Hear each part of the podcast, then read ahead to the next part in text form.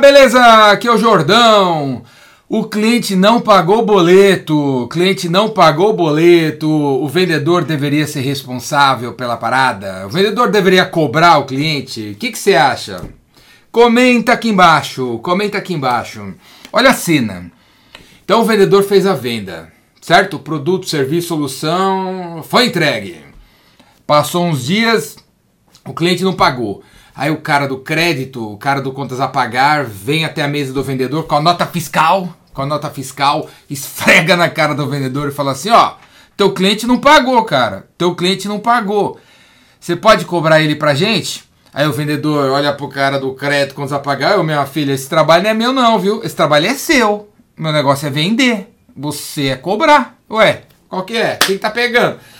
Aí o cara do crédito quando pagar fala assim, ó meu, mas a gente já cobrou, a gente tá atrás, o cara não paga esse teu cliente aí que você ficar trazendo para dentro, cara é meio picareta. Eu não tenho culpa que você traz uns clientes meia boca para dentro da empresa. E aí fica nesse bate-boca aí. É, é você que tem que cobrar, não, você que tem que vender.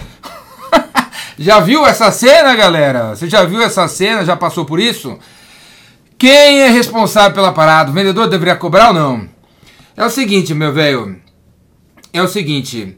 E, primeiro assim, ó. Esse papinho, esse papinho que vendedor tem, que vendedora tem, de que se for envolvido na cobrança vai queimar o filme com o cliente, é papagaiada. Papagaiada. Eu tenho 53 anos, 53 anos, eu trabalho com cliente, com vendas desde os meus 16 anos de idade. Clientes corporativos, galera. Clientes business to business, B2B, como se diz na Faria Limer. Desde os 16 anos, galera. Tá entendendo? Grande empresa, pequena, média, governo, São Paulo, Manaus. Não pagou? Não pagou, meu filho? Tem que ligar, cara. É trabalho do vendedor sim ligar, cara. Você, você que tem o relacionamento com o cliente. Você tem créditos com o cliente. Você tem 450 créditos com o cliente. Você é um cara legal. Você é uma menina legal. É sim você que pode cobrar. Você tem muito mais poder de cobrança do que o cara do contas a pagar que o cliente nunca ouviu falar. Nunca ouviu falar do cara. Se ele ou ela não está conseguindo fazer o cliente pagar, sim, você tem que ligar lá e não tem problema nenhum e não vai ferir sua reputação de vendedor top das galáxias. Não vai ferir, você pode entrar em contato. E vou te falar uma coisa: uma venda só pode ser chamada de venda quando o cliente paga. Enquanto o cliente não paga, não é uma venda. É uma brincadeira de criança. A gente está brincando de entregar um software de gestão.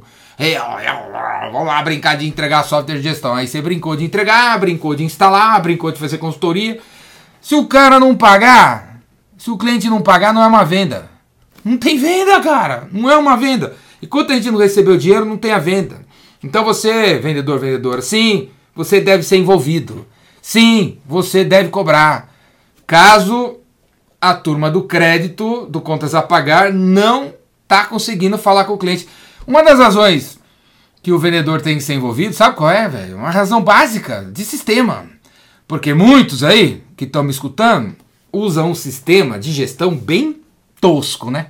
É bem tosco às vezes. É um caderno, é um Excel, é um sistema de geração de nota fiscal eletrônica, nada está integrado com nada cliente coloca o pedido aqui e aí o vendedor, que também muitas vezes não é muito chegado aí em sistema, né?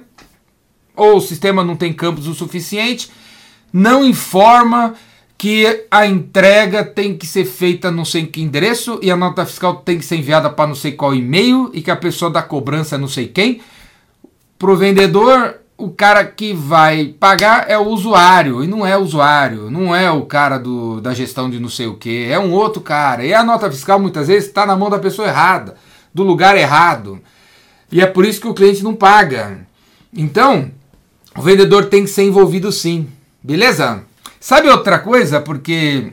Sabe outras razões por que o cliente não paga? A primeira razão: o, a tua empresa não está entregando não está entregando a promessa do vendedor. É por isso que o vendedor tem que ser envolvido, né? Porque o vendedor prometeu que ia não sei o que, que ia não sei o que lá, ia mover o corcovado daqui para lá, né? Ia tirar o Cristo Redentor, ia botar não sei aonde por 13 horas, né? E aí a empresa não entregou, não entregou a promessa do vendedor. E aí o cliente não quer pagar. Não, não vão pagar não, não vão pagar não. Os caras ainda não instalaram, os caras ainda não configuraram, os caras ainda não fizeram consultoria, os caras não entregaram o que eles prometeram. Não paga não, enrola aí, enrola aí, não paga não. Segunda razão, a empresa se perdeu na papelada, como eu acabei de explicar aqui, né? Terceira razão, o cliente ficou sem dinheiro, cara. O cliente ficou sem dinheiro.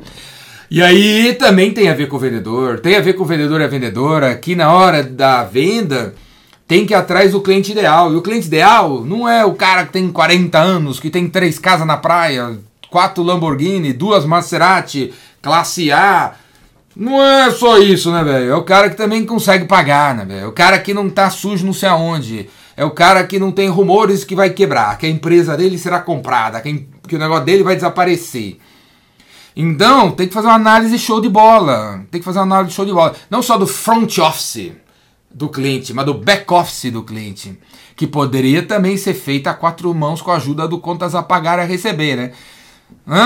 Vendas e crédito, vendas e contas a pagar tem que andar junto, meu amigo, minha amiga. Tem que andar junto, vocês têm que ser parceiro, parça. Tem que ser parça. E vou falar, nas melhores contas, nos melhores clientes, esses caras que, estão crescendo, né, meu? O cara tá crescendo, só tá cada vez mais comprando a gente. O cara do crédito, o cara do contas a pagar, tem que visitar o cliente. Tem que visitar o cliente.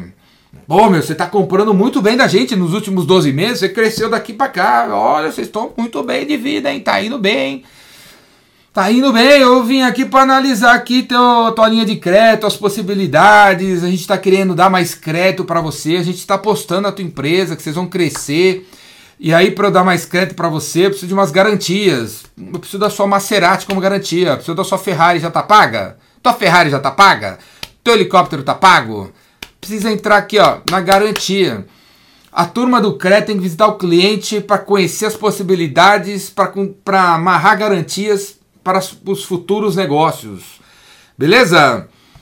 Outra coisa, vendedor tem que ser envolvido, porque, pô, se parar de. de se o cara tá, parou de pagar, não vai dar para vender mais, meu filho. Não dá para vender mais, cara. E aí, como é que fica? Como é que fica?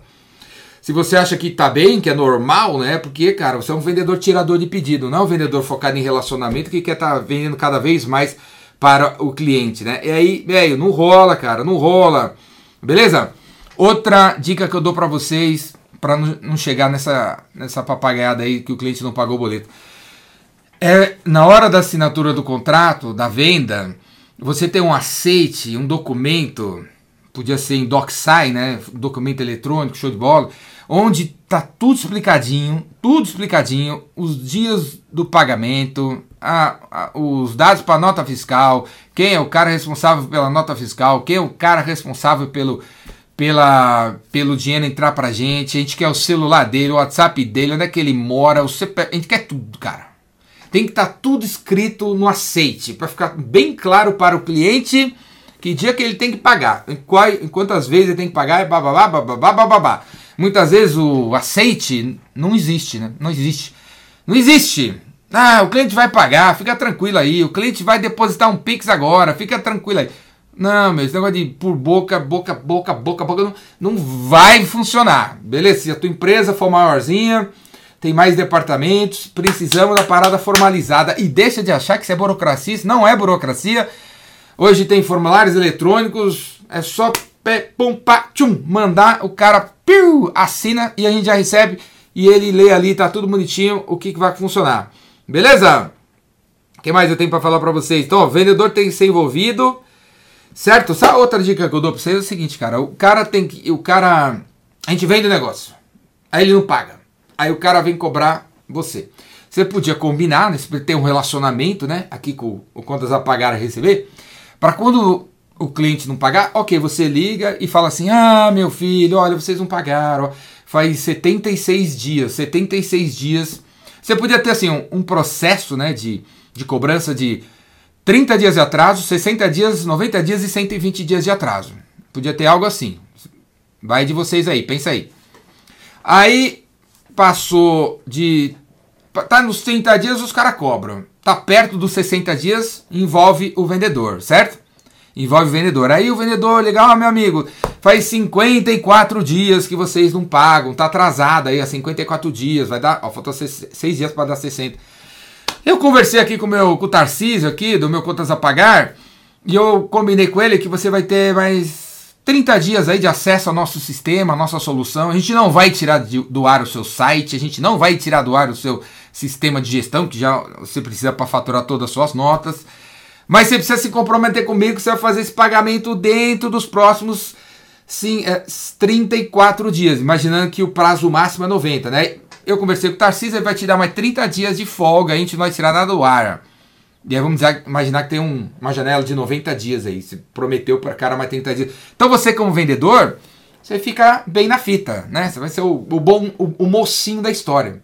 O cara tá querendo cobrar, chegou até você, você falou: olha, eu conversei, a gente vai te dar mais 30 dias da parada do ar, mas você tem que se comprometer comigo a pagar até lá, até esses da 90 dias. Senão a gente vai ter que tirar do ar o sistema, vai ter que tirar, vai ter que buscar o estoque, a gente vai ter que tirar nossos funcionários daí, a gente vai ter que não sei o que lá. Certo, galera? Não tenha receio. Não tenha receio de virar pro cliente e falar: olha, se você não pagar até o dia tal, eu, tchum, eu tiro do ar. Eu tiro do ar, que a gente vai ter que tirar do ar. Pô, fazer o quê? Vamos ter que tirar do ar.